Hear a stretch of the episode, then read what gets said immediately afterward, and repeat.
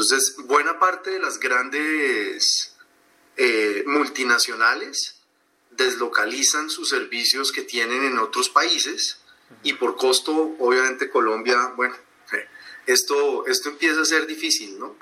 Digo por costo hasta, hasta hace dos años, ya con el incremento del 10 y ahora del 16, eso, eso se va a poner un poco más, más, más difícil, ¿no? Eh, ¿Qué incremento estamos hablando?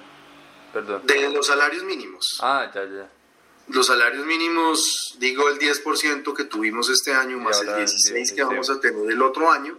Yo creo que sí es, es un tema que nos va a restar un poco de, de, capacidad, justamente porque eh, uno de los grandes diferenciales nuestros era una mano de obra altamente calificada con un costo relativamente bajo.